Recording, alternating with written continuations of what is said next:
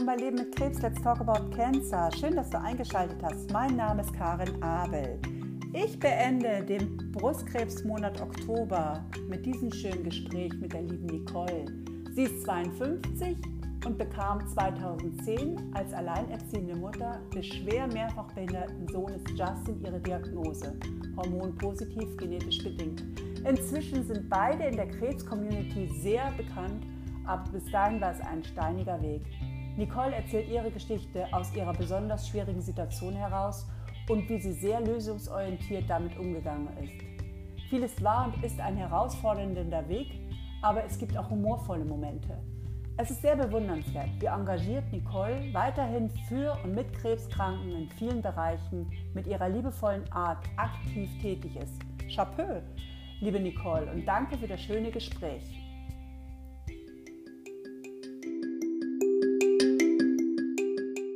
Nicole, schön, dass du da bist. Ich freue mich sehr. Äh, Karen, ich danke dir für die Einladung. Ja, es war ja so ein Wechselspiel. Wir haben uns ja auf der YesCon getroffen und dann, äh, nee, eigentlich gar nicht auf der YesCon, sondern danach, während der YesCon auf der Straße. Und dann kamen wir ins Reden und dann hast du mich ja interviewt quasi für deinen Instagram-Account und dann habe ich gesagt, komm doch mal zu mir und schreib mir eine E-Mail, weil ich habe das sonst echt nicht mehr auf dem Schirm. Und das hast du gleich gemacht und da freue ich mich sehr drüber, dass das auch wirklich stattfindet und nicht wieder so in der Luft verschwindet, wie das oft so ist. Man sagt sich das und dann wird nichts draus. Und diesmal ist wirklich was draus geworden. Deswegen nochmal herzlich willkommen. Und äh, Nicole, ganz kurz, ich kenne dich schon ein bisschen, beziehungsweise ich kenne dich eigentlich seit ich bei Instagram bin. Du hast mich sehr schnell kontaktiert und du hast auch eine Seite, von der kannst du ja gleich erzählen. Da hast du mich auch aufgenommen und daher kenne ich dich. Und jetzt erzählst du aber. So, ich halte jetzt meinen Mund und du darfst deine Geschichte erzählen. Mit allem drum und dran. Oh weh, meine Geschichte mit allem drum und dran. Das ist eigentlich eine relativ lange Geschichte und die mit Sicherheit lange schon äh, vor meiner Krebserkrankung begonnen hat. Ich bin Nicole, ich bin 52 Jahre alt, ich lebe in Unterfranken und ähm, ich bin eine berufstätige Mutter eines schwer mehrfach behinderten Sohnes, der mittlerweile volljährig ist, 24 ich habe mit meinem Sohn zusammen wirklich sehr, sehr schwere und harte Zeiten bestanden, ähm, aber auch sehr viel gelernt auf dem Weg mit ihm.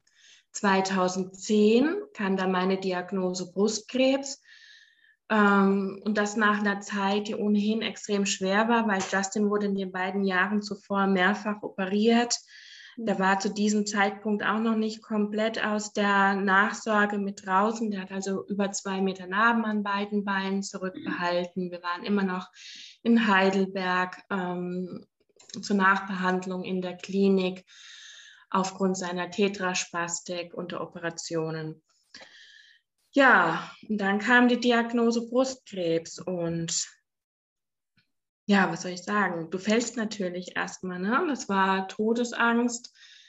Wie gehe ich mit der Situation um? Wie kann ich mein Kind als auch mich gut durch die Zeit bringen? Werde ich das überleben? Sollte ich das nicht überleben? Was wird mit meinem Sohn? Was wird mit meinem Sohn in, den, ähm, in der Zeit der Behandlung, wenn ich mich nicht werde um ihn kümmern? Können. Und das hat mich natürlich unglaublich bewegt. Und ich wollte natürlich auch für mich überleben, ne? nicht nur für ja. mein Kind, sondern ja. halt eben auch für mich. Und da bin ich dann ähm, eigentlich innerhalb des ersten Wochenendes, nachdem die Diagnose schlichtweg gestanden hat, bin ich aktiv geworden. Ich habe die unterschiedlichsten Leute kontaktiert, ihnen erzählt, womit ich es zu tun habe, dass ich definitiv eine Chemotherapie machen, machen werden muss Ganz ähm, kurz, Entschuldigung, dass ich unterbreche, aber was hast du denn für einen äh, Brustkrebs, für eine Diagnose gehabt? Das war ein hormonell bedingter, bedingtes Mammakarzinom, zwei Tumore auf der linken Seite. Zu dem Zeitpunkt man, ist man immer noch nur von einem Tumor ausgegangen. Ach nee, von zwei Tumoren schon. Ähm, und was dann später noch dazu kam, das war dann ein Dezis. Das wusste man zu dem Zeitpunkt nicht. Und was man zu diesem Zeitpunkt auch nicht wusste, das habe ich erst zwei Jahre später erfahren, dass der Brustkrebs, den ich hatte, dass der ähm, genetisch bedingt war. Ach. Genau. Ganz kurz, weil ich hab, war jetzt sehr, sehr hellhörig, weil du gesagt hast, du hast gleich agiert, du bist gleich mit dem Tod konfrontiert worden. Haben die Ärzte auch schlecht mit dir kommuniziert? Weil ähm, die, es gibt ja zwei Arten. Es gibt ja die Art, okay, wir haben hier die Diagnose, aber es gibt gute Therapiemöglichkeiten, wobei das ja auch noch vor zehn Jahren war. Da sah es ja anders aus als jetzt. Es entwickelt sich ja sehr viel. Und ähm, dass du gleich, wir wissen ja, Krebs gleich tot, das haben wir alle im Kopf, das ist ja das Übel, aber da könnten ja eigentlich Ärzte dagegen kommunizieren. Das ist, ist ja nicht unbedingt so. Die haben definitiv dagegen kommuniziert bei mir, mhm. aber dennoch hatte ich mich ähm, nicht gut aufgefangen gefühlt in ja. der ersten Klinik. Ich habe dann auch relativ schnell mein, das erste BZ komplett gewechselt. Die erste Chemotherapie ist in der Klinik verlaufen dass ich da lebend rausgekommen bin, kann man vielleicht so sagen, oder so gut rausgekommen bin, das ist ähm, keine Selbstverständlichkeit gewesen, weil sehr viele meiner Fragen sind nicht beantwortet worden. Es hieß nur immer nur, ich solle mir keine Sorgen machen, es würde schon alles gut werden. Aha. Aber das war für jemand wie mich, die, die viel wissen wollte, ähm, die konnten mit mir nicht umgehen. Und der Arzt im folgenden Brustzentrum, der hat dann zu mir auch gesagt, ich bin mit Sicherheit, mit Sicherheit eine Herausforderung für so manchen Arzt, weil ich sehr wissbegierig bin, aber es sei mein gutes Recht. Aha. Es sei mein Recht zu wissen und auch Fragen beantwortet zu bekommen. Und in der ersten Klinik ist einfach, was die Kommunikation betrifft, mal abgesehen dessen, dass man, mal, dass man mir ganz viel Mut hat, zusprechen wollen, ähm, ist sehr vieles schiefgelaufen. Okay. Mhm. Ob das jetzt Arztbriefe sind, die ich nicht erhalten habe, oder aber die Art und Weise der Kommunikation, wie sie abgelaufen ist, dass ich mir selbstständig das Staging hätte ähm, zusammensuchen müssen, womit ich schlicht überfordert war. Absolut. Ne, es wäre das Einfachste gewesen, das in der Klinik zu machen, aber es, es hieß, ich solle das außerhalb machen, ich sollte einfach das, das, das machen, aber habe keinen Handlaufzettel mitgegeben bekommen, sondern mhm. es wurde einfach nur gesagt, sehen Sie zu, dass Sie das und das beibekommen und dann. Aber damit war ich schlichtweg überfordert. Darum hatte sich dann meine Frauenärztin aus ihrem Urlaub heraus gekümmert. Ja. Aber die war auch, ähm, hat dann auch relativ schnell gesagt, da ist, liegt viel zu vieles im Argen und das kann sie für mich so nicht stehen lassen. Mhm, mhm. Ja, was ich auf jeden Fall auch raushöre, ist, du bist auch ein sehr eigenverantwortlicher Patient schon von vornherein gewesen. Auch, du hast auch viel gelernt durch die Situation als alleinerziehende Mutter eines schwerbehinderten Kindes. Da warst du, glaube ich, auch schon schlau, schlauer als normal. durch deine Erfahrung. Man lernt ja durch Erfahrung. Also ganz ehrlich, wenn ich jetzt nicht palliativ wäre und ich drei Jahre schon oder vier Jahre ins System wäre, wüsste ich auch nichts. Und das hat mir jetzt auch sehr geholfen bei mhm. der letzten äh, Diagnose oder ähm, Veränderungen. Aber da waren wir ja auch dann stehen geblieben. Entschuldigung, dass ich unterbrochen habe, aber das fand ich jetzt schon sehr wichtige Ansätze. Du hast dann, du warst dann gleich proaktiv. Das kenne ich von mir auch. Also du hast gleich gehandelt. Du hast am ersten Wochenende gleich geschaut, auch an deinen Sohn gedacht. Du hast also sehr vorausschauend, hast also quasi alles abgedeckt, vermute ich mal, oder? Erzähl. Von den Versicherungen bis ja. hin zu den Menschen, ähm, die ich informiert haben wollte, weil ich einfach wusste, das ist jetzt extrem wichtig. Mhm. Ich bin ähm, zur Schule meines Sohnes gegangen. Ich habe mit den Ärzten meines Sohnes ähm, gesprochen, ich hab, weil, ja, weil ja die ähm, Justin hatte damals zum Beispiel noch eine Nachtlagerung Schienen und, und tagsüber auch Schienen getragen, um überhaupt laufen zu können oder aber um den äh, Stand da durch die Operation nicht zu verkleinern. Da musste ja, war zu dem Zeitpunkt fünfmal die Woche in Krankengymnastik. Das musste ja alles in irgendeiner Art und Weise organisiert werden. Ja, ja. Was ist, wenn ich und das war mir ja definitiv klar, was ist, wenn ich in Kliniken muss? Wer kümmert sich dann um meinen Sohn? Also ich habe wirklich mit allen Menschen gesprochen, die sich in irgendeiner Art und Weise um meinen Sohn kümmern oder Verantwortung mittragen, habe sie darüber informiert, habe gemeinsam mit ihnen zusammen ähm, geschaut, was lässt sich machen, wie lässt sich das organisieren, mhm. habe Haushaltshilfe beantragt, ähm, es sind ein Verein in Aschaffenburg ist ähm, aktiv geworden und hat mir gesagt, er wird mir die ganzen Rechnungen für Justins Betreuung mit übernehmen, damit ich da in kein finanzielles Fiasko hineinlaufe. Aber das ist mir halt auch alles nur entgegengebracht worden, weil ich gesagt habe, ähm, ich bin zwar stark, aber ja. ich bin auch bedürftig. Ja. Und es geht jetzt halt wirklich darum, meinen Sohn in der Zeit, die jetzt auf uns zukommt, bestmöglichst abzusichern. Mhm. Und das ist mir auch wirklich ähm, sehr gut gelungen. Und Betreuer oder Zivildienstleistender gab es ja damals noch aus der mhm. Schule. Der hat sich extra beispielsweise in der Lebenshilfe anstellen lassen, damit Justin, wenn er dort über Nacht bleiben musste, wenn ich in der Klinik war, dass er da ein vertrautes Gesicht um sich herum hat. Und ähm, das war halt ein unglaublich großes Geschenk. Ne? Ja, Und das ja. ist, ähm, hat mir auch ein Stück weit die Last genommen mhm. und ähm, positiver oder, oder ja, positiver in die Zukunft blicken lassen, weil ich bin dann halt wirklich nur noch Schritt für Schritt vorausgegangen, obwohl ich ja eigentlich sehr gerne schon das Ende hätte gerne sehen wollen, wie es uns denn dann ging. Und wir haben ganz viele Höhen und Tiefen gemeistert. Wahnsinn. Mm.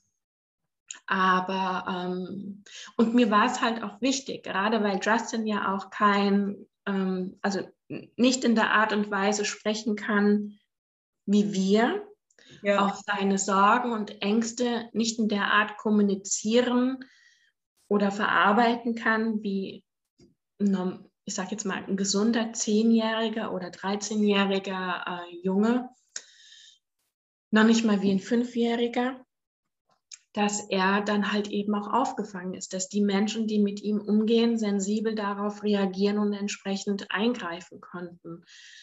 Ähm, das war eine enorme Herausforderung für mein Kind. Das weiß ich und das merke ich auch heute noch, wenn er Menschen mit äh, einer Klatze beispielsweise sieht mhm. oder wenn er anderen eindeutig an krebserkrankten Menschen begegnet manchmal reicht auch schon nur ein Schnupfen aus, dass er dann extrem besorgt ist. Und ähm, er bringt aber auch eine Wärme und eine Feinfühligkeit mit. Und ich muss dazu sagen, Justin ist ähm, frühkindlicher Autist, mhm. was ähm, wirklich enorm ist, der extrem sensibel darauf reagiert und ganz feinfühlig und den Menschen am liebsten in Watte packen möchte, damit alles gut wird. Mhm. Und am liebsten würde er ihn dann umarmen. Das fehlt ihm jetzt natürlich auch. Aber da ist er natürlich schon so ein weit, Stück weit auch geprägt. Also ich finde das erstmal der absolute Wahnsinn. Ich meine, äh, ich höre das jetzt ja auch raus. Du hast die Diagnose gehabt und also du bist ja ein, klar, als Mutter ist man ja eh fürsorglich. Alleinerziehend ist auch nochmal hart und dann noch hm, diese besondere Situation, dieses schwerstbehinderte Kind was auch gerade selber so im Leid war durch die Operation, dann auch noch mitfühlend zu versorgen, weil äh, du bist alleinerziehend, das ist immer eine ganz andere Nummer. Ich weiß nicht, wie, wie, ich will jetzt auch nicht zu privat werden, Vater oder auch deine Familie, wer dich da unterstützt hat, das ist ja, ähm, also ich, mir fällt jetzt auch gar nicht so ein, nur, nur so ein Respekt und man hört auch was, du bist ein wahnsinnig empathischer Mensch. Ich glaube, dein Sohn hat das auch ganz schön von dir. Also das, dieses Feinfühlige, also das äh, ist ja Hammer, echt. Ja, ich bin, ich bin halt hochsensibel, ne? Und das ah, ist, mhm. ähm, ich glaube, das macht mich auch zu einer sehr, sehr guten Mutter ja. für Justin, obwohl ich nicht alles richtig gemacht habe. Ne? Das, das möchte ich auch immer wieder sagen. Ich bin keine perfekte Mutter. Den Anspruch, den stelle ich nicht an mich.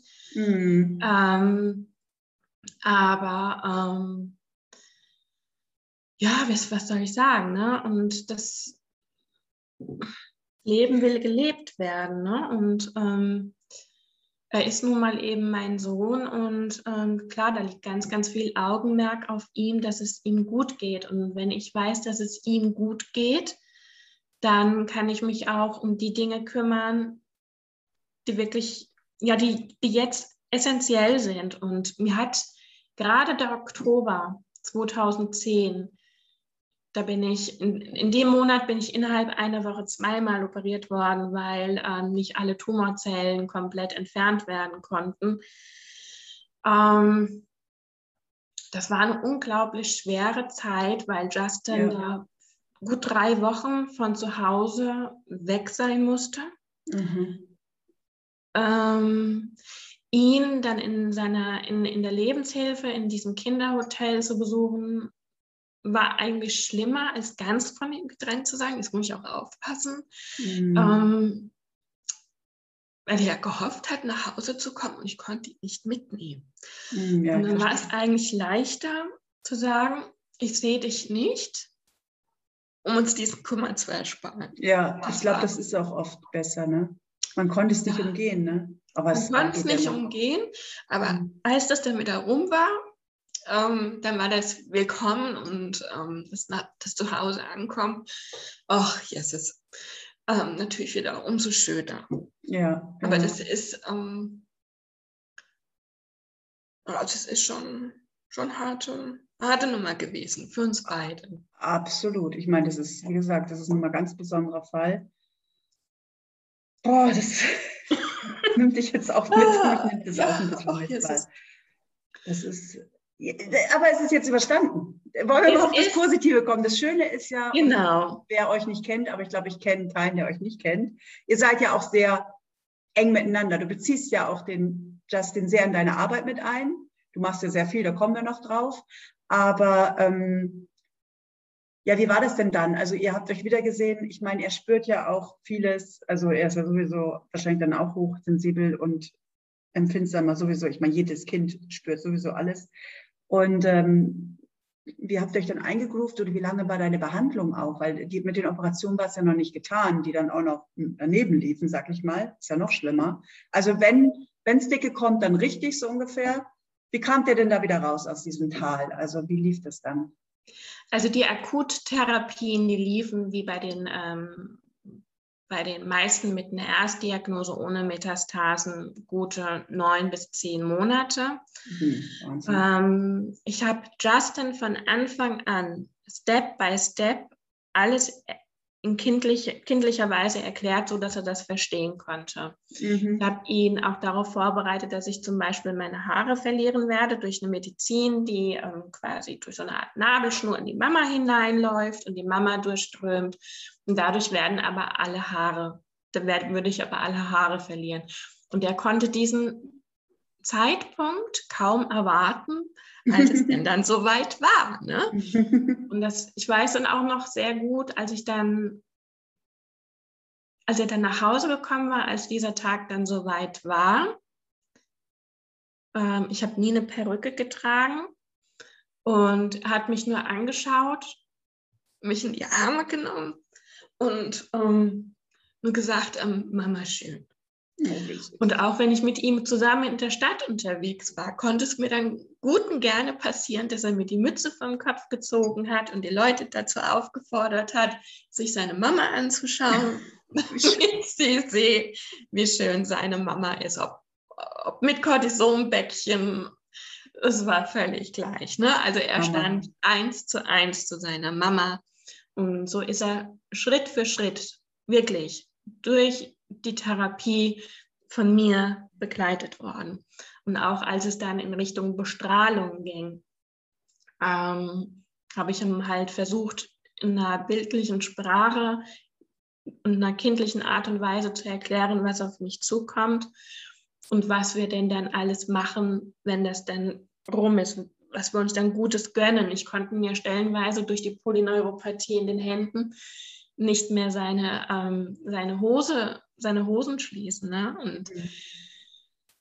ähm, Pflege, jemanden zu pflegen, ist schwere körperliche Arbeit. Ja. Und wenn du dann so eingeschränkt bist und wenn du dann nachts noch dein Kind zigfach wickeln musst und ähm, in die Wahnsinn. Nachtlagerungsschiene hinein und hinausheben musst und das mit den Einschränkungen durch Operationen, durch die Bestrahlung, das ist echt schon hart. Aber wir sind da rausgekommen. Und als dann die Haare angefangen haben zu wachsen. Ähm, Darf ich die noch mal kurz unterbrechen? Ja. Ich höre jetzt nur raus, was du alles für deinen Sohn gemacht hast. Hast du auch was für dich getan oder hat jemand auch was für dich getan? Ja, ich habe ganz ja. viel für mich getan. Doch, ja. ja ähm, ging das noch irgendwie, oder? Doch, doch, das ging. Und ähm, das ging sehr gut. Und zwar ähm, habe ich ähm, einen ganz tollen Freund zu dem Zeitpunkt, also kein, kein Lebenspartner, ja, ja, nee, sondern, sondern, einen sehr lieben Freund, der mir mhm. zur Seite gestanden hat und, und eine Freundin. Und äh, mit denen konnte ich lachen, mit denen konnte ich weinen. Das Chemo-Wochenende beispielsweise, obwohl es mir, freitags bekam ich die Chemo, das Wochenende hatte ich dann quasi frei. Justin war dann zu dem Zeitpunkt immer auch im Kinderhotel, obwohl mhm. es mir relativ gut ging in den ersten Tagen nach der Chemo. Aber es war so eine Zeit, die habe ich immer mit diesem Freund verbracht. Mhm. Und ähm, wir sind essen gegangen, wenn es mir gut ging. Wir haben stundenlang geredet. Mhm. Ähm, ich habe mir die Zeit eigentlich immer gut gehen lassen und mhm. ähm, ich habe mir auch Dinge gekauft. Ich bin ja eigentlich eher sehr sparsam, weil alleinstehend, nicht viel ja. Geld. Ähm, und habe mir da dann stellenweise auch Dinge gekauft, die mir ganz viel Kraft geschenkt haben beim mhm. Vorbeigehen, so, so, so Glücksmacher, mhm. ähm, so Statuen wie ähm, ein Engel, der, ähm, der mir nochmal so bildlich gezeigt hat, immer wenn ich an dem vorbeigegangen bin, dass ich das schaffen werde, dass ich das mhm. kann, mhm. dass ähm, da immer jemand ist, der, auch wenn ich ihn vielleicht nicht sehen kann, der mich beschützt, ja. Mm, dass ich diese Zeit jetzt durchgehen kann. Mir war immer klar, dass ich sterben kann, ob mhm. an der Erkrankung oder aber generell, weil ich als Kind schon schwer krank war, also wirklich todkrank mit einer schweren ähm, Herzmuskelentzündung. Damals hätte ich als Neunjährige sterben können und als kleines Kind, als Baby wusste ich auch, Damals äh, lag ich auch in der Klinik mit einem Darmverschluss, dass ich daran hätte sterben können. Und mit diesem okay. Wissen bin ich halt eben auch groß geworden. Ja. Ähm, also das war jetzt nicht unbedingt so der Schrecken, einfach weil ich es halt eben weiß, ich bin sterblich. Nicht nur durch die Krebserkrankung, ich bin sterblich. Und das hat mich auch ein Stück weit getröstet, diesen Gedanken auszuhalten. Und ähm, auch in Justins Schule gibt es nicht wenige Kinder, die sehr jung verstorben sind, weil sie einfach mhm. aufgrund ihrer Behinderung oder der schweren Erkrankung einfach eine verkürzte Lebenszeit hatten. Und da war es mhm. völlig gleichgültig, ob die Kinder jetzt fünf, sechs, sieben, acht, zehn Jahre alt sind und wenn sie noch so sehr von ihren Eltern geliebt werden, ja. wir sterben, wir sind sterblich. Ja. Und das hat mir geholfen, ähm, diesem Verlust der Unberührbarkeit, wie ihn ja viele haben, mhm. gut aushalten zu können. Und ja. mich hat es extrem gefuchst, wenn es Menschen in meinem Umfeld gab, die mir sagten, ich dürfte so nicht denken. Ach Gott. Und das hat mich halt wahnsinnig gemacht. Ja. Und ähm, das war mit Abschluss meiner Erkrankung dann, als ich mich im Jahr 1 dann auch so langsam zurechtgefunden habe, was manchmal vielleicht schlimmer ist als wie das Jahr der Akutbehandlung. Ja, ja. Weil dieses neue Zurechtfinden ja. und neu sortieren so unglaublich anstrengend und ähm, emotional herausfordernd ist, ja. habe ich dann die Ausbildung zur ehrenamtlichen Hospizbegleiterin begonnen. ja, mei, warum nicht? du, das ist, ähm, ist ähm, ich habe dort unglaublich viel positive Lebensenergie erfahren auf ja, diesem gut. Weg. Und ähm, auch lernen dürfen, dass so wie ich denke, dass das nicht vertrackt ist, sondern ja. dass das im Grunde genommen eine, eine sehr positive Einstellung zum ja. Leben ist. Ja. Ja. Und das hilft mir auch heute im Umgang mit vielen schweren Geschichten, die mir im Leben ja auch immer wieder begegnen. Ja. Uh, und für mich war es eine sehr heilsame Reise, diese Ausbildung zu machen ich habe, ja, und bis heute bin ich für ähm, zwei Hospizvereine hier in der Umgebung unterstütze ich die Ausbildung für neue ehrenamtliche Hospizbegleiter durch eine Lesung und offene Diskussionsrunde, wo sie mir Fragen stellen können, die ähm, sich so viele einfach gar nicht trauen zu stellen. Ja, ja, ja, ich äh, bespreche in meinem Podcast immer wieder, dass das Sterben so wichtig ist. Und ich finde, ich hatte auch mal überlegt, diese Ausbildung zu machen, aber ich fand das dann doch für mich persönlich doch zu viel.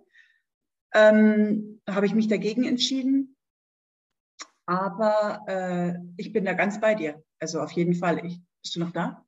Ich bin noch so, da. So, du bist so eingefroren. Ich dachte jetzt, nein, nein, ich bin noch da. Ich höre dir zu. Ähm, ich finde das, also mir fehlen nur die Worte ein bisschen, weil du bist so wahnsinnig sozial, super sozial engagiert. Das ist ja nur eine Facette. Also dein Sohn, äh, deine ehrenamtliche Tätigkeit, deine Erkrankung oder in anderer Reihenfolge, dann kommen noch ganz viele andere Sachen, machst du ja auch noch. Das ist ja irre.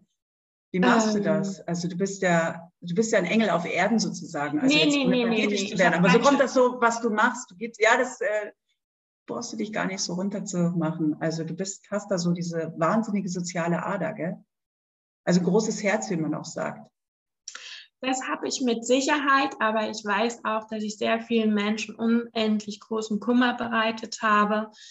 Ähm, vor allem auch, weil ich an einem gewissen Punkt in meinem Leben mich ähm, sehr stark abgegrenzt habe, beispielsweise von meiner Familie, zu der ich heute keinen Kontakt mehr habe.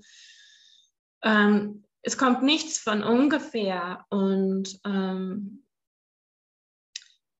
wenn ich die Möglichkeit hätte, ähm, ja, wie soll ich das sagen? Ähm, ja, ich weiß auch nicht. Das ist halt ähm, vielleicht auch, weil ich in meinem Job aufgrund der Situation mit meinem Kind kann ich mich mit Sicherheit nicht in der Art und Weise äh, beruflich engagieren, wie es mir vielleicht möglich wäre anhand mhm. meiner Talente. Mhm. Mm, und da backe ich wirklich sehr kleine Brötchen einfach nur, weil es mir halt auch sehr wichtig ist, einen Job zu haben. Ne? Ja, also ich möchte ja nicht einfach nur pflegende Mutter sein und dann ist gut, sondern ich bin halt eben auch noch Nicole. Ich möchte äh, mich beruflich ähm, beruflich integrieren. Ich möchte die Welt für ein Stück weit für, mein, für meinen Sohn und die Menschen, mit denen er sein Leben begleitet, ein Stück weit verbessern. Inklusion in Deutschland ist ein ganz, ganz schwieriges Thema. Ja. Pflege ist ein ganz, ganz schwieriges Thema in Deutschland. Ja. Ja. Das haben wir ja gerade in den letzten knapp ein, dreiviertel Jahren hier ähm, sehr gut mitverfolgen können. Die private Pflege, also die Pflege der Angehörigen, ist auch nochmal ein ganz, ganz schwieriges Thema. Und ähm, ja, und dann halt mein Engagement für an Brustkrebs erkrankte Frauen. Und das ist, ähm, das ist Herzblut, ne?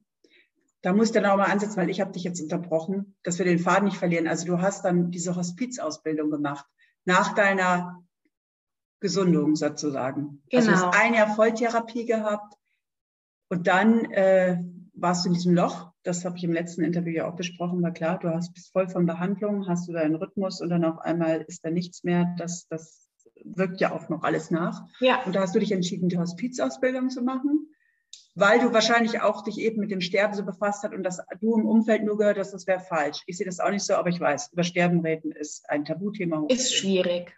Ja, Gott sei Dank wird das mit dem Hospiz und Trauerrednern immer mehr, naja, kommuniziert. In gewissen Kreisen aber nur im Moment. Aber die Hoffnung stirbt zuletzt. Und wie hast du das dann weitergemacht? Also hast du dann nur die Hospizausbildung gemacht? Du hast ja noch mehr ins Leben gerufen. Also wie ging da der Weg? Also im Grunde genommen, das Jahr eins danach war mit Sicherheit ein extrem schwieriges Jahr. Auf der, mhm. auf der mhm. einen Seite extrem schwierig, auf der anderen Seite ähm, habe ich natürlich versucht, auch ähm, innerlich ein Stück weit zu heilen. Ich bin unglaublich ja. viel. Ich habe zu dem Zeitpunkt halt auch, halt auch noch keinen Job gehabt, mhm. weil ich ja aufgrund der Operation von meinem so Sohn meinen Job verloren hatte, weil wir ja. waren über Monate in Kliniken. Mhm War dann ja. auch alles schwierig. Dann ähm, versucht innerlich, also Körper und Seele wieder mental auf eine Linie zu bringen. Ich habe unglaublich viel Sport gemacht. Ich bin ganz viel laufen gewesen. Ähm, ich habe versucht, mit den Polyneuropathien ähm, klarzukommen. Ich war mit diesem einen besagten Freund, der hatte mich für 14 Tage ähm, in einen wunderbaren Urlaub eingeladen, wie ich ihn seit ganz, ganz vielen Jahren, seit mein Sohn auf der Welt war, nicht mehr erlebt hatte. Mhm. Ähm, ich habe ganz viele Dinge mit meinem Sohn unternommen. Ich habe geschaut, dass ähm, ich ihn wieder auf eine gute Basis gestellt bekomme, aber auch geschaut, dass, dass ich für mich halt innerlich wieder heil werde. Ich habe damals dann angefangen, also ich habe mich damals dann in einem Forum angemeldet für an Brustkrebs erkrankte Frauen. Mhm. Ähm, und hatte dann Anfang 2012 an so einem Treffen teilgenommen, das in Frankfurt stattfand und habe dort bezaubernde Frauen kennengelernt. Mhm. Ähm, und auch eine ganz besondere Frau, die Doris von Canapé Naturschmuck. Mhm. Ähm, und da fand dann dieses Erkennen statt, was ich in meiner Familie oder im anderen Umfeld nicht so unbedingt wahrgenommen hatte. So mhm. dieses, du musst nichts erklären. Ja, ja. ja du absolut. musst nichts erklären, du weißt einfach nur, du musst der anderen nicht erklären, wie sich eine Antihormontherapie anfühlt. Mhm. Du musst nicht erklären, wie sich eine Polyneuropathie anfühlt. Du musst nicht erklären, wie es dir gerade emotional geht, wenn du mhm. vor ähm, in einem Moment himmelhoch jauchzen bist und im nächsten Moment aber dieses Schreckgespenst halt ja. eben wieder vor der Tür steht. Ja. Und ähm, das hat mir unglaublich gut getan. Und die Doris, die hatte mich dann beispielsweise wenige Monate später auch nach Köln begleitet, als ich die Diagnose erhalten hatte, dass mein Brustkrebs genetisch bedingt war. Mhm. Und in diesem Moment die Ärztin brauchte eigentlich gar nichts zu sagen. Ich musste acht Monate auf das Ergebnis warten, Echt? weil man davon ausgegangen ist, dass die Wahrscheinlichkeit, dass dem so ist, gering ist. Heute mhm. weiß ich, dass nahezu alle Frauen aus der väterlichen Seite am Brustkrebs verstorben sind und nicht nur einige wenige. Ähm, die war bei mir und ähm, das hat mir unglaublich gut getan. Aber mit diesem Moment wusste ich auch, ich komme aus der Krebsschiene mhm. nie mehr wieder raus. Das ja. wird mich den Rest meines Lebens begleiten. Ich habe dann sehr schnell auch einen Termin ausgemacht im, äh, in der Klinik meines Vertrauens für eine ähm, Ovarektomie, habe mir also meine Eierstöcke und Eileiter entfernen lassen. Mhm. Dadurch konnte ich halt das Risiko an Eierstockkrebs zu erkranken massiv senken, das ähm, erneute Risiko an Brustkrebs und nochmal die gute Hälfte reduzieren und stehe seitdem halt in der engmaschigen Früherkennung. Habe das mhm. Programm noch um Hautkrebsvorsorge und Magen-Darm-Krebsvorsorge, vor allem oh. Darmkrebs, erweitert. Es besteht auch die Möglichkeit von Bauchspeicheldrüsenkrebs, allerdings nicht so hoch wie ähm, Brustkrebs oder Eierstockkrebs aber es ist eine Möglichkeit und je nachdem, auf welcher Seite der Statistik du stehst, wenn du Pech hast, hast du Pech. Man weiß es halt einfach nicht. Nee, aber manchmal denke ich auch, was ich nicht weiß, macht mich nicht heiß, oder? Weil ich meine, so viel Vorsorge können wir ja gar nicht treffen. Weißt du, was ich meine?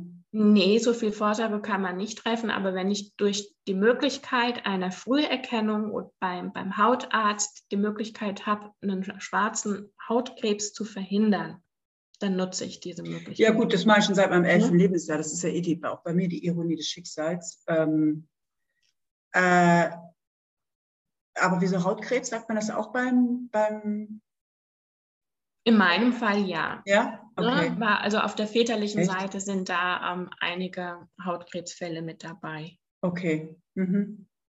Gut. Ja. Na, und ich habe auch schon Vorstufen und wie gesagt, solange das ja, so ich auch. in Ordnung. Ne? Und, und Justin auch, das ist mir auch ganz wichtig, gerade weil bei Menschen mit äh, Behinderung viele Krebserkrankungen viel zu spät erst festgestellt werden, Ja. weil sie eventuelle Beschwerden nicht kommunizieren können. Ja, ja, ja. Und ähm, genau, deswegen, aber das war halt dann, das war dann nochmal so ein Loch, weil nach diesen zwei Jahren war ich ja endlich an einem Punkt, wo es mir auch mental wesentlich besser ging, ne? wo, ich Ja, das, ja. wo ich das Schlimmste ganz gut hab verkraftet, verkraftet hatte. Ja, und dann kam die Diagnose und da war ich so wütend auf dieses Kack-Scheiß-Leben, dass mich Mhm. das jetzt gerade nochmal getroffen hat und Mhm. ähm, ich war wütend. Ich war so wütend. Und das kann, Ja. ich, kann ich gar nicht in Worte fassen. Ich wusste echt nicht, wohin gehe ich jetzt mit dieser Wut? Wem Ja, schmeiße ich ja. die an den Kopf?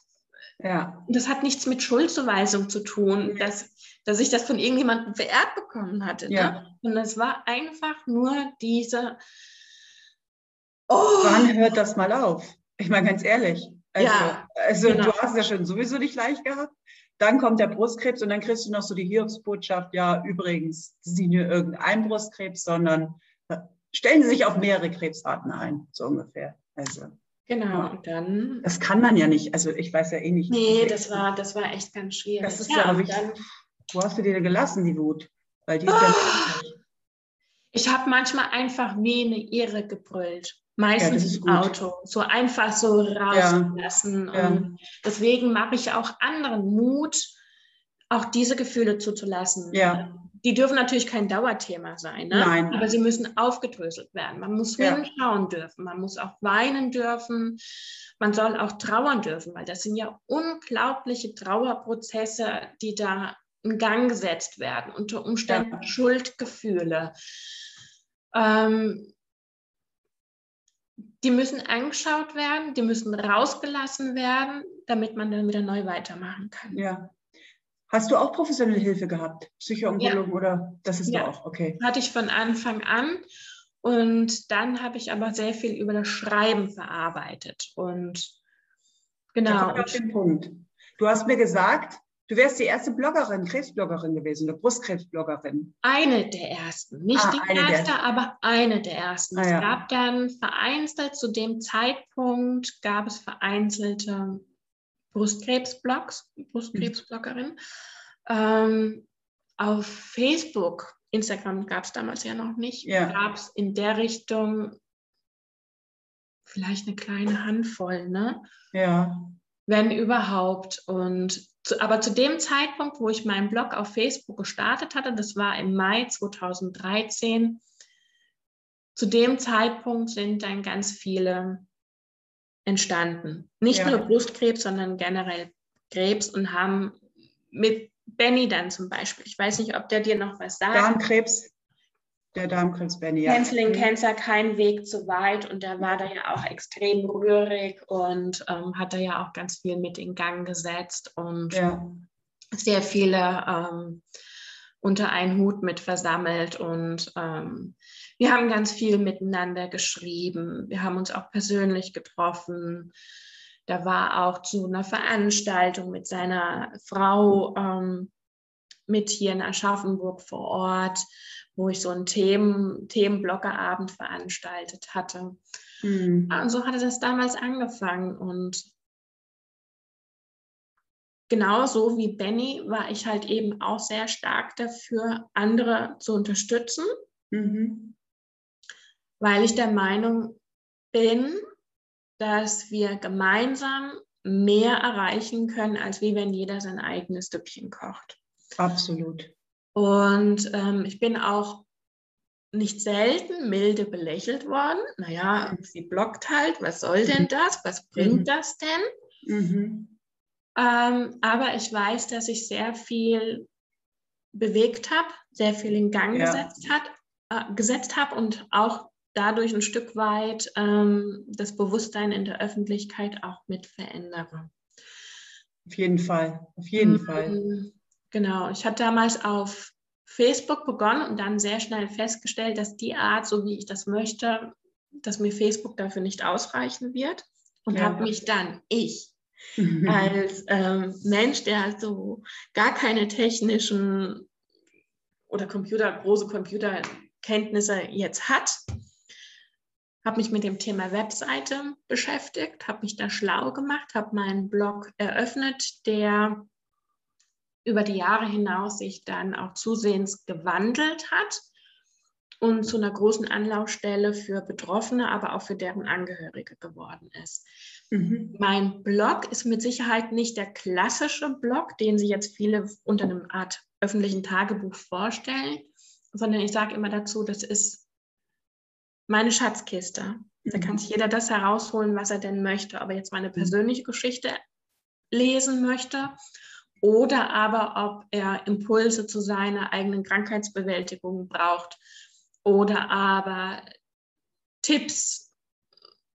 Deswegen sind bei mir Ärzte mit vertreten, Organisationen, die ihr Engagement mit vorstellen, andere an Krebs erkrankte Menschen, ähm, die ähm, Menschen, die jetzt vielleicht gerade die, die, die Diagnose erhalten haben und auf der dringenden Suche nach Antworten sind, die können dann dort sehen, ähm, hey, oder Karen, so wie du, ne? Die können dort dann halt eben sehen ähm, und ein Stück weit nachempfinden, ähm, wie jemand anderes seine Geschichte gemeistert hat und findet da dann auch wieder ein Stück weit den Weg des Trostes, aber auch ähm, ein Impuls, wie, mal, wie man eine Geschichte bewältigen kann, ähm, wo kann ich mich organisieren, wo finde ich Unterstützung, ähm, wo kann ich gezielt nochmal nachfragen, um vielleicht nach, nach einer weiteren Behandlungsmöglichkeit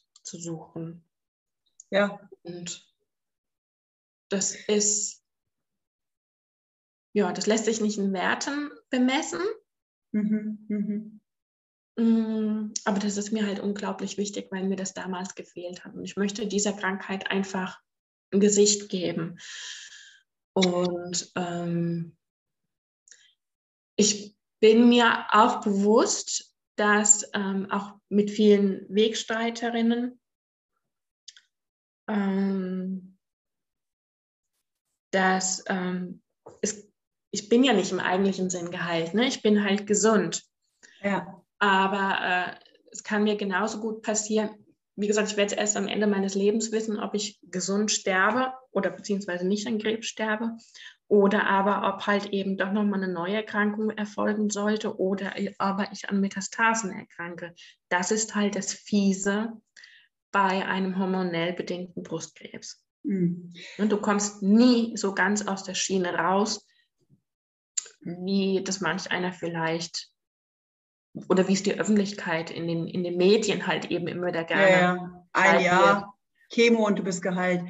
Die Ängste, darüber spricht keiner oder über Langzeitnachwirkungen oder was passieren kann. Genau. Was ich sehr spannend finde, da sind wir uns echt ähnlich, dass wir dieses Miteinander sehr in Fokus stellen. Also nicht meine Seite, meine Geschichte, sondern wir.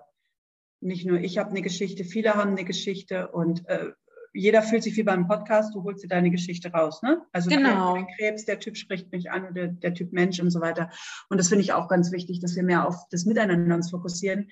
Jetzt finde ich aber auch sehr spannend in dem Fall, als du angefangen hast, gab es da denn schon die großen Brustkrebsorganisationen? Weil was du gerade machst, fange ich ja gerade mit Lungenkrebs an. Weil bei dir war das wahrscheinlich ähnlich. Es war noch nicht so bekannt oder ist ja auch jetzt vielleicht schon bekannter, auch durch Prominenz, dass auch junge Frauen mit Brustkrebs erkranken können. Hm. Ähm, bei Lungenkrebs ist es ja noch, äh, das gibt's, existiert quasi in der Öffentlichkeit noch nicht so. Dafür will ich mich ja einsetzen oder setze ich mich ein.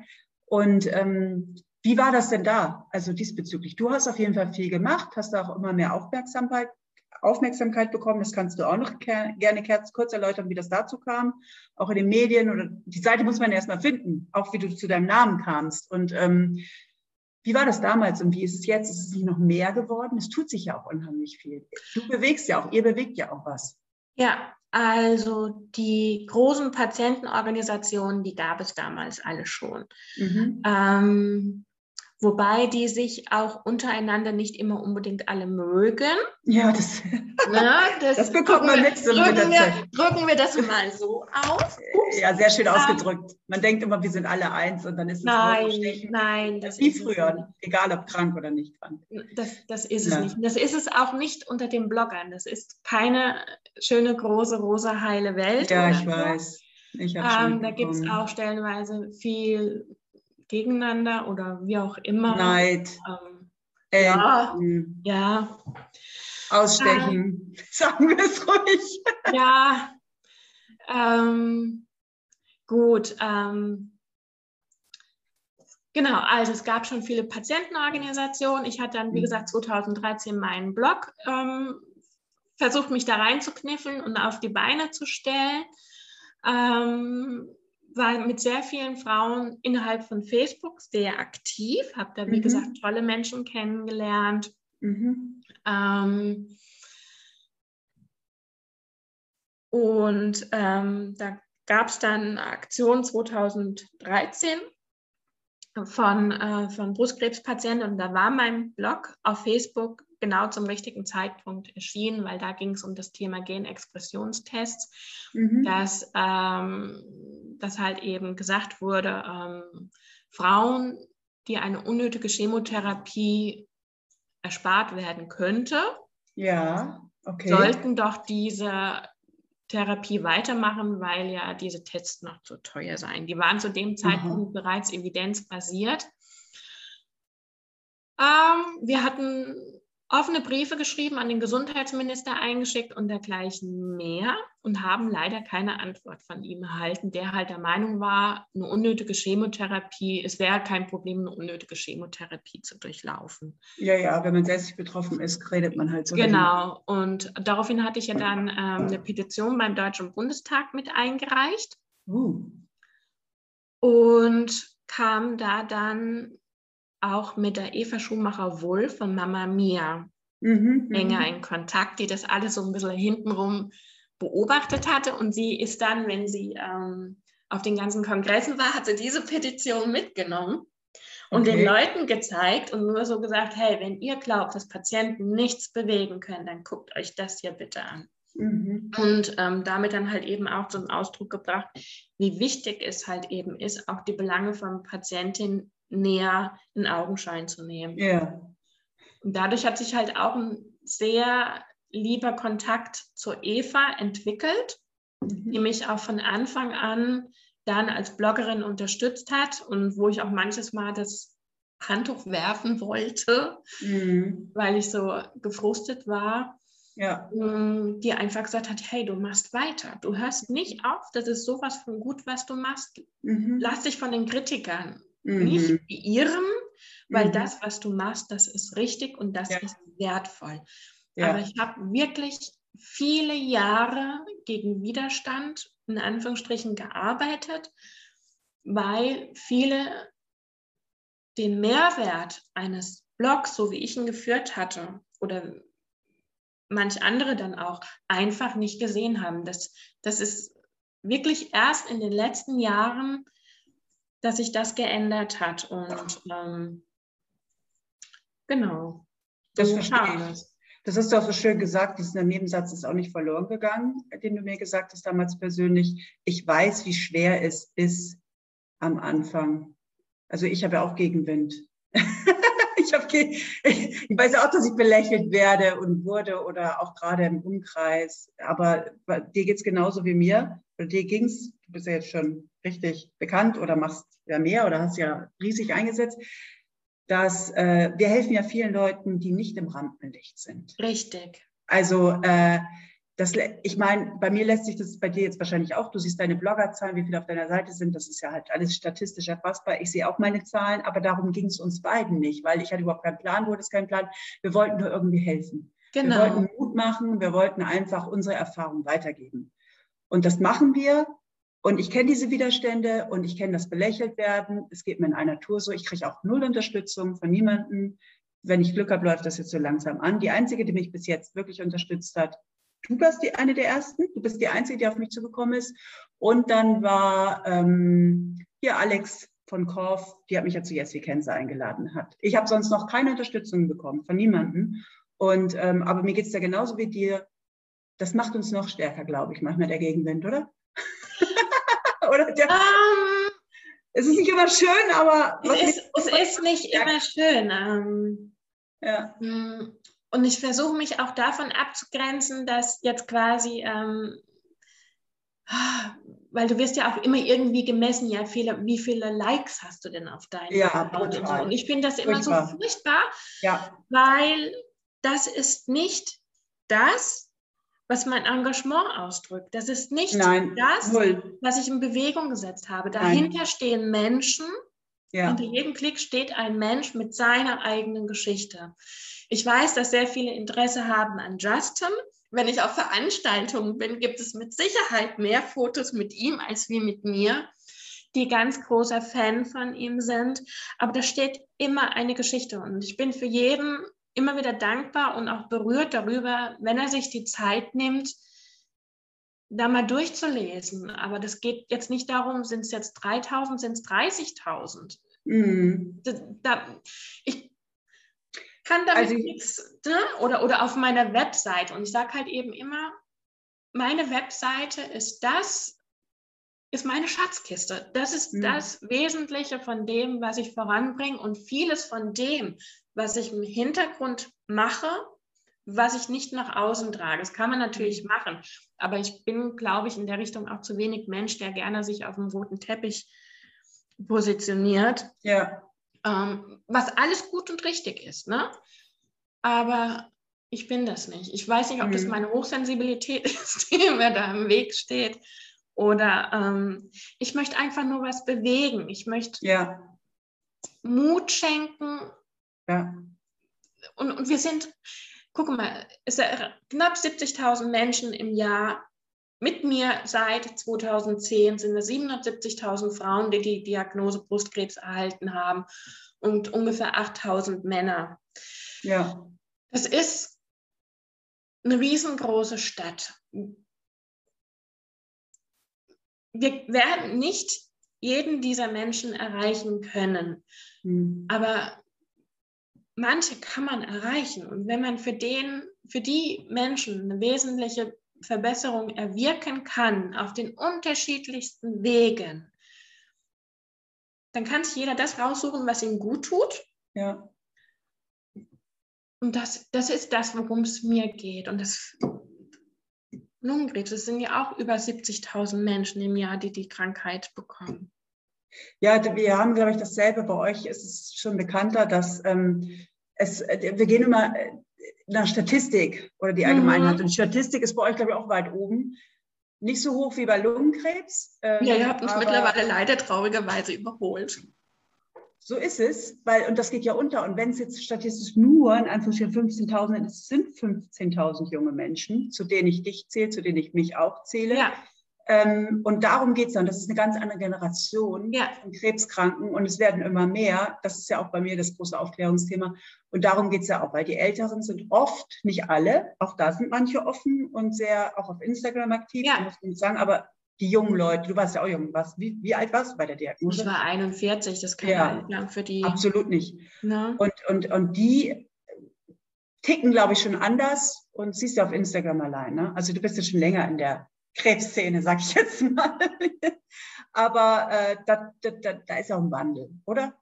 Da ist ein absoluter Wandel eingetreten und äh, den begrüße ich auch sehr. Und ähm, das muss auch nicht jeder nachvollziehen, nachvollziehen können, der nicht in dieser Kiste steckt wie wir. Ja, absolut. Ähm, ich bin der Meinung, dass in dem Falle das Mittel, wie heißt das? Das Mittel zum Zweck. Mhm. Und ähm, dass wir einen authentischen Blick auf eine Erkrankung erlauben, die wirklich unbarmherzig sein kann. Ja.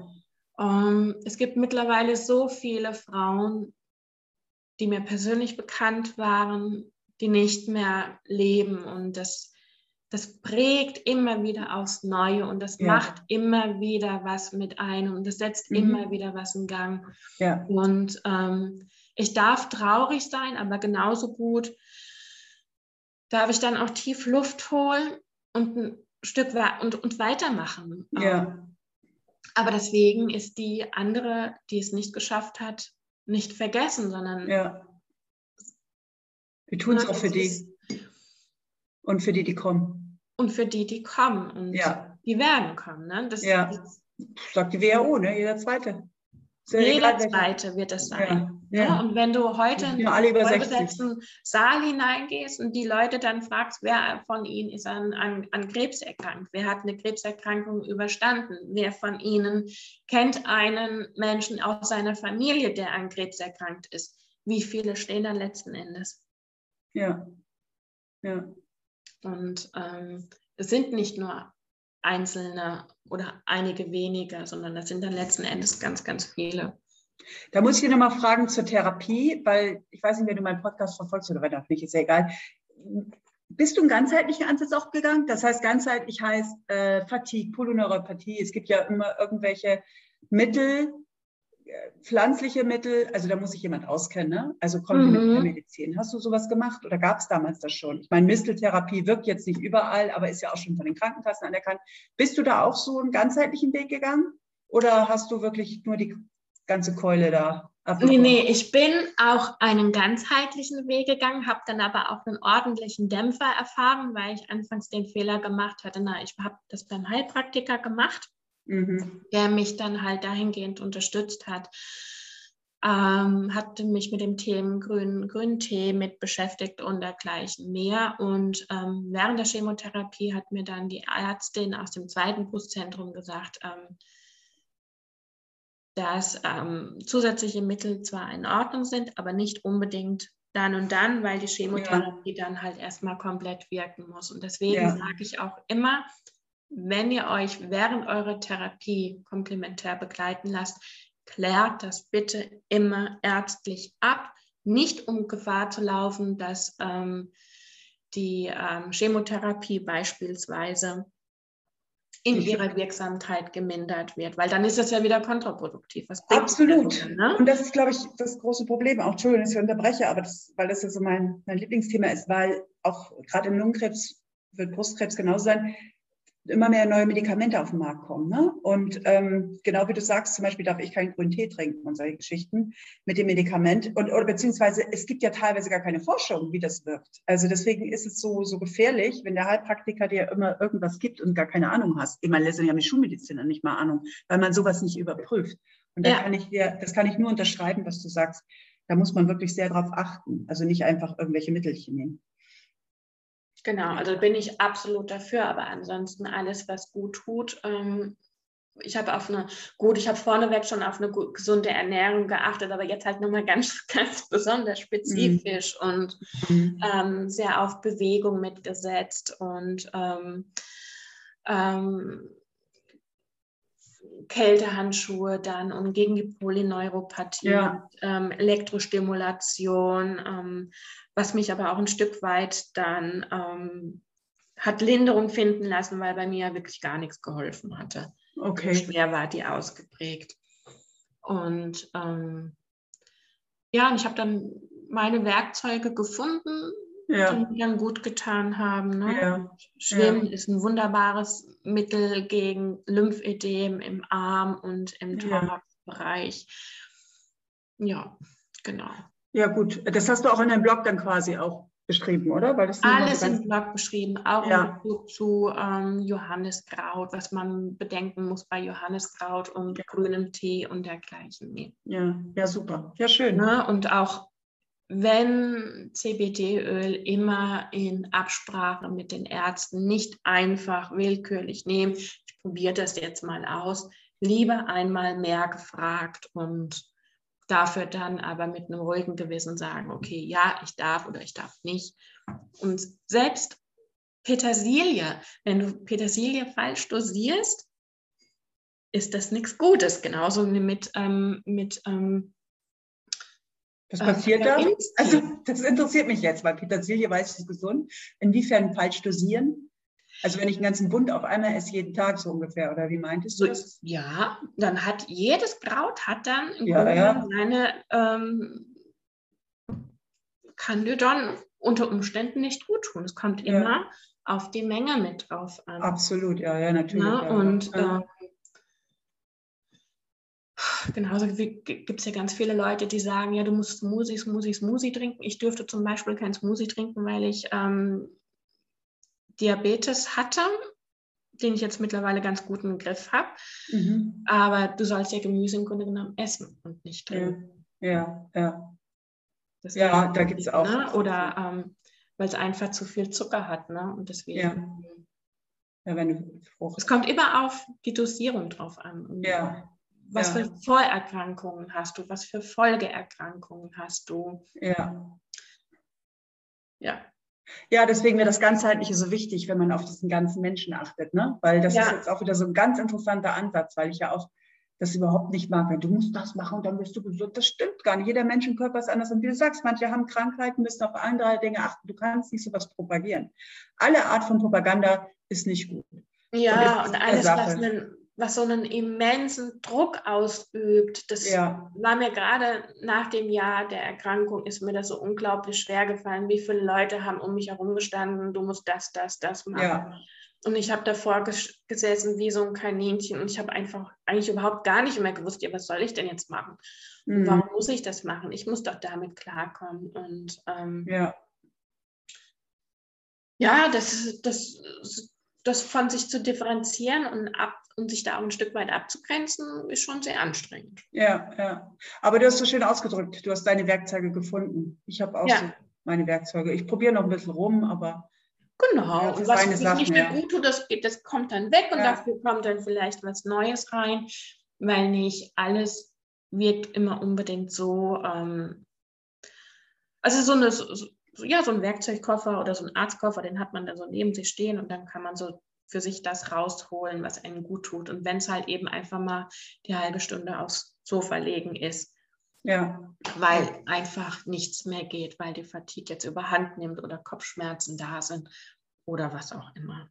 Hast du mit Fatigue auch noch zu kämpfen? Weil das sagt man ja immer, das ist ja das typische Symptom. Ja, ja, ja. das hatte bei mir bereits ein Jahr vor der Diagnose angefangen.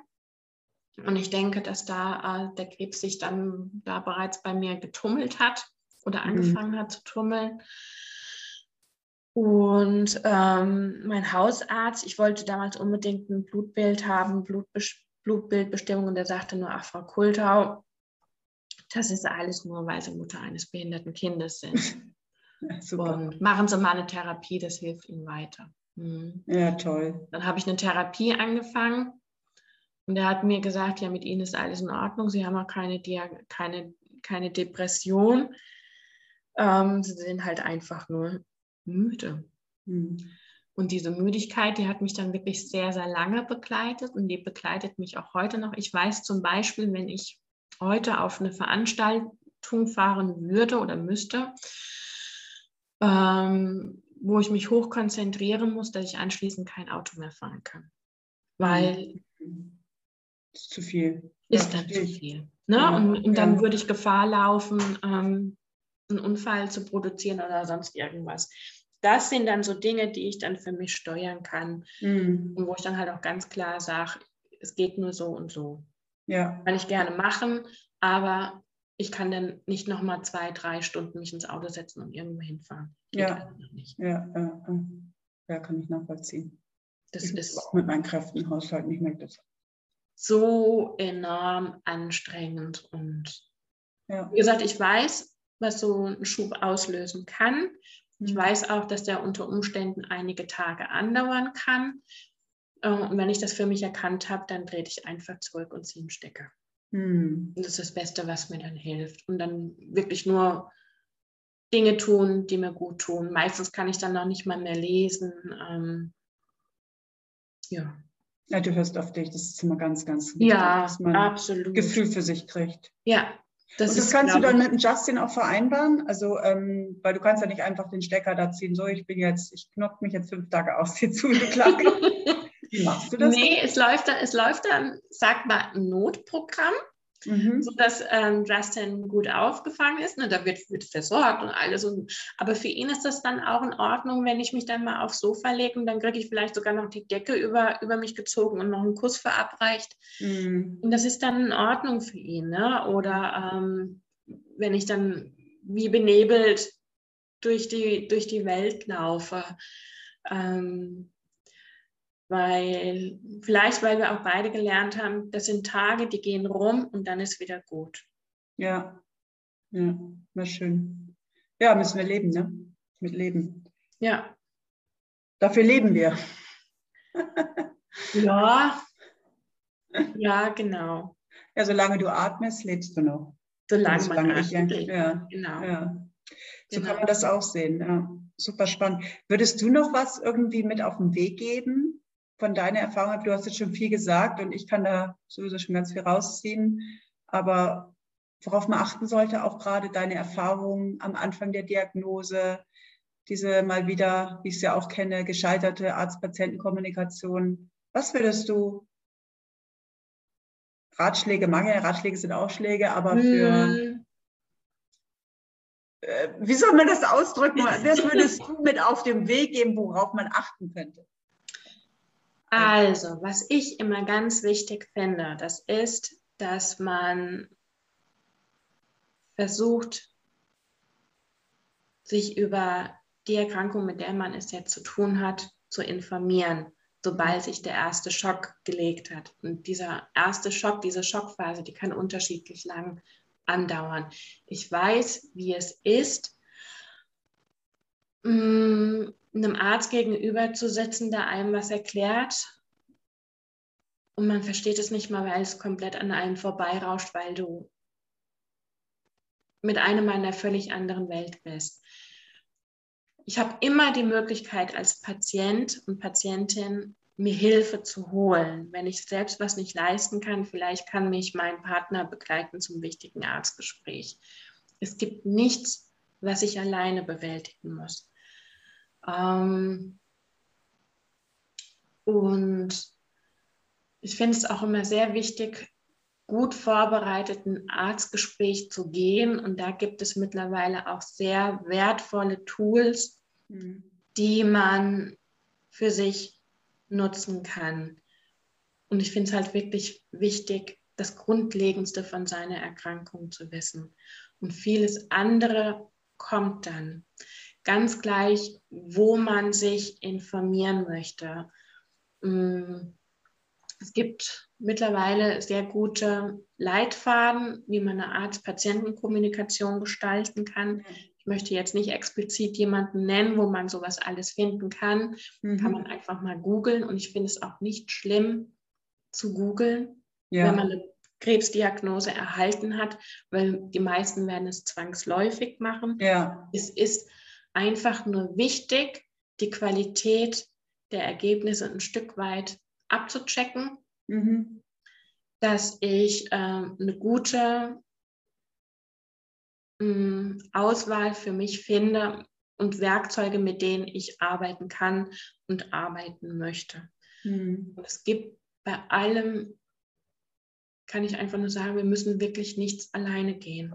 Es ja. gibt immer irgendeine Unterstützung und wir brauchen ganz viel Mut, und da ist es auch unabhängig, wo wir den finden, ob wir den beim Partner finden, ob wir den bei anderen Betroffenen finden, ob wir ähm, Bauch und Kopf müssen ein Stück weit Hand in Hand gehen. Mhm. Und wenn das passt, glaube ich, dann haben wir schon eine ganz gute Basis auch gefunden. Ja. Denn wenn der Bauch oder der Kopf sagt, hey, das, das stimmt nicht, ich fühle mich hier nicht wohl, dann habe ich immer die Möglichkeit, eine Zweitmeinung mir einzuholen. Mm. Genau, weil es ja. geht um unser Leben. Mhm. Wenn man bedenkt, wie viele, wenn wir ein Auto aussuchen, wie viel Zeit investieren wir? Mhm. Unendlich viel Zeit für ein neues Auto, für eine neue Küche. Und wie ja. viel Zeit nehmen wir uns, wenn wir jetzt beispielsweise mit der Diagnose Krebs konfrontiert sind. Ich würde immer gucken,